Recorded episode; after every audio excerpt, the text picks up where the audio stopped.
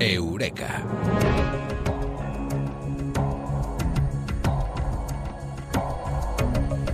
Dejó de ser planeta para convertirse en planeta enano. Está en los confines del sistema solar. Es pequeño, muy pequeño, pero sus misterios, hoy lo vamos a demostrar, son grandes, muy grandes. Los de Plutón, el último de los eh, planetas, y lo vamos a conocer gracias a las nuevas imágenes y gracias a los nuevos descubrimientos que nos va a transmitir aquí Francis Román Villatoro, físico, profesor de la Universidad de Málaga. Muy buenas. Buenas noches, Bruno, ¿qué tal? Decía que dejó de ser planeta, pero sus misterios están ahí y ahora se están recibiendo, todavía se siguen recibiendo las imágenes, eh, las fotografías eh, de una sonda de la NASA que ha pasado muy cerquita, pero se están descubriendo muchísimas cosas fascinantes que nos muestran, entre otras, que en el pasado tuvo lagos y ríos eh, de nitrógeno líquido. Hoy están congelados, estaban en su superficie, pero nos muestra un mundo fantástico, el de Plutón. Sí, ciertamente, las fotografías que recogió la sonda New Horizons, Nuevos Horizontes de la NASA, que sobrevoló a Plutón el 14 de julio del año 2015, todavía estamos recibiendo datos de esta sonda y se están analizando dichos resultados. Las últimas fotografías de la New Horizons muestran una gran variedad de características geológicas, geofísicas en Plutón y sus lunas. Una de las fotografías más curiosas muestra un depósito de hielo de nitrógeno líquido, perdón, de nitrógeno helado, pero que recuerda a la estructura de un lago, como si en el pasado hubiera habido un lago de nitrógeno líquido. Además, hay algunas zonas montañosas que rodean una planicie, la planicie de Sputnik, que se encuentra más o menos en la parte oriental de esa famosa estructura en forma de corazón que todos hemos reconocido en muchas fotos de Plutón, la llamada región de Tombaugh. En esta zona, zona se ven valles parecidos a los valles fluviales. Aquí en la Tierra los crea el agua de los ríos, pero en Plutón el único responsable posible es el flujo del nitrógeno líquido. No deja de ser curioso que el planeta más cercano a la Tierra, como es eh, Marte, tenga un aspecto anaranjado o rojizo, y también lo sea así el eh, planeta más lejano dentro del sistema solar, eh, por supuesto, al planeta Tierra, como es Plutón. Hay similitudes, pero se acaban aquí, ¿no? Sí, la superficie de Marte tiene un color anaranjado, rojizo, eh, porque su suelo contiene grandes cantidades de óxido de hierro y de otros óxidos hidratados. El color de Plutón tiene un origen completamente diferente. Ocurre algo parecido a lo que pasa en Titán, la luna de Saturno, o en Tritón, la luna de Neptuno. La acción conjunta de los rayos ultravioletas del Sol y de los rayos cósmicos que actúan en la parte alta de la atmósfera crean una gran variedad de sustancias orgánicas a partir del metano y del hidrógeno que se encuentra en la atmósfera. Estas sustancias llueven de manera más o menos constante sobre la superficie de Plutón y dan lugar a unas sustancias que se llaman tolinas, que tienen un color marrón rojizo. La sonda New Horizons no tiene instrumentos específicos para determinar la composición exacta de las tolinas, pero sí se han observado ciertas sustancias, hidrocarburos como el etano, el etileno, el acetileno. Estos eh, compuestos tienen ese color de, como la gasolina, por ejemplo, un color amarronado, rojizo. La gran variedad de paisajes de Plutón muestra cosas, por ejemplo, como en el casquete del Polo Norte, una región más oscura llamada la región de Chulu. Eh, ahora mismo no sabemos explicar muchas de estas regiones y toda esta gran variabilidad que tiene el paisaje de Plutón es realmente todo un misterio. Otra de las cosas eh, que se han descubierto gracias a esas imágenes, eh, gracias a los datos que nos ha enviado esa sonda de la NASA, es que se parece mucho Plutón a un cometa con el núcleo eh, formado por hielo de agua. Sin embargo, no se encuentra en la superficie. ¿A qué se debe esto? Bien, los primeros datos de la composición de la superficie del planeta Plutón fueron obtenidos por el espectrómetro LEISA, que es uno de los instrumentos que tiene la cámara RALPH de la sonda New Horizons. Estos primeros datos encontraron que había muy poco hielo de agua en la superficie del planeta. La huella espectral del agua se parece mucho a la huella espectral del metano, por lo que a veces se puede confundir si no tenemos datos de alta resolución.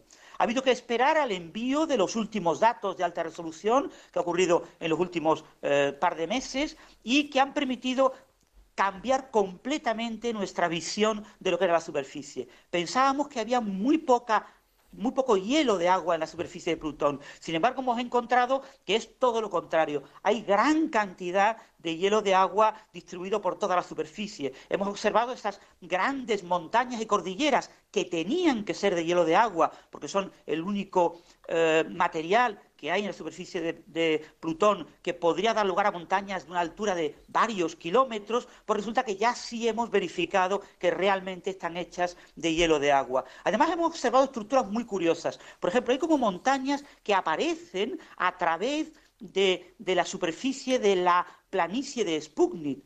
Y estas montañas parecían, podían ser como picos de caderas montañosas que surgieran del interior de, la Tierra, debajo de la planicie de Sputnik. Sin embargo, los nuevos datos parecen apuntar a que se trata de iceberg, de icebergs, de como trozos de hielo de agua que están moviéndose a lo largo de la superficie y esto es algo realmente sorprendente para todo lo que no podíamos imaginar eh, antes de la llegada de la New Horizons, que fuéramos a ver eh, icebergs de hielo de agua desplazándose en una llanura, en una cuenca de nitrógeno, eh, de hielo de nitrógeno en un planeta como Plutón. Realmente es sorprendente la existencia de glaciares de hielo de nitrógeno que caen desde esas montañas que rodean a la planicie de Sputnik hacia la planicie. Es realmente sorprendente todo lo que estamos descubriendo sobre Plutón. Y también se están descubriendo cosas sobre la atmósfera de Plutón, un mundo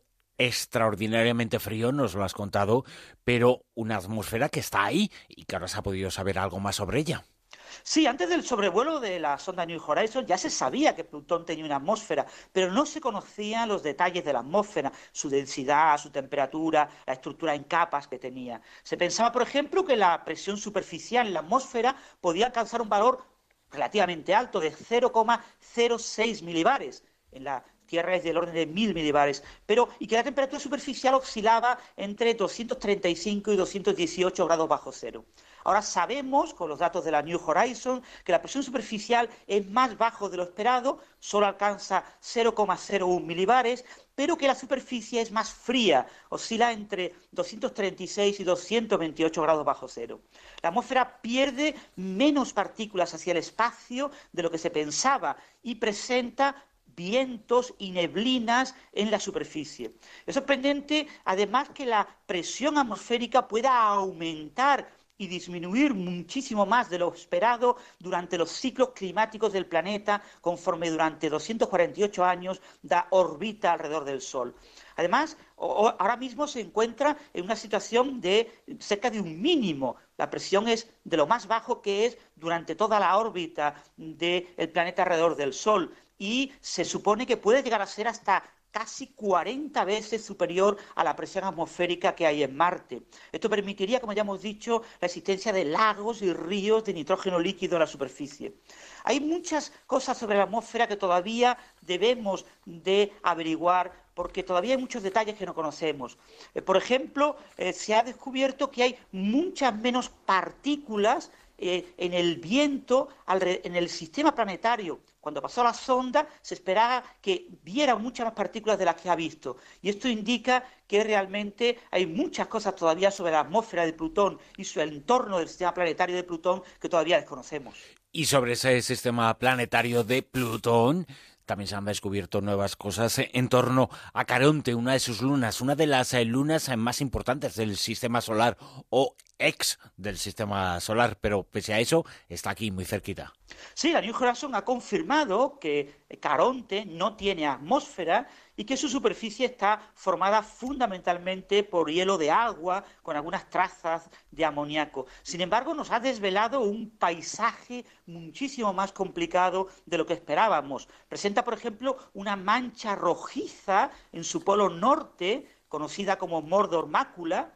El color se debe a tolinas, a estas sustancias orgánicas complejas que se crean a partir del hilo de metano por la incidencia de los rayos cósmicos. Pero claro, como no tiene atmósfera, no sabemos cuál es el origen de eh, estas tolinas, de este metano en la superficie de Caronte. El amoníaco también su origen es un misterio en Caronte. No sabemos eh, si hay algún tipo de proceso interno en Caronte que hace que salga a través de ciertas grietas este metano y este amoníaco, o si por el contrario es debido a una transferencia desde la atmósfera de Plutón, donde sí hemos encontrado el metano, aunque no hemos encontrado el amoníaco.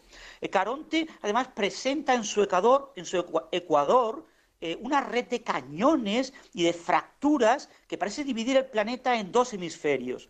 Hay cañones como el Serenity Chasma de 50 kilómetros de ancho y 5 kilómetros de profundidad, o el Manjet Chasma de hasta 7 kilómetros de profundidad.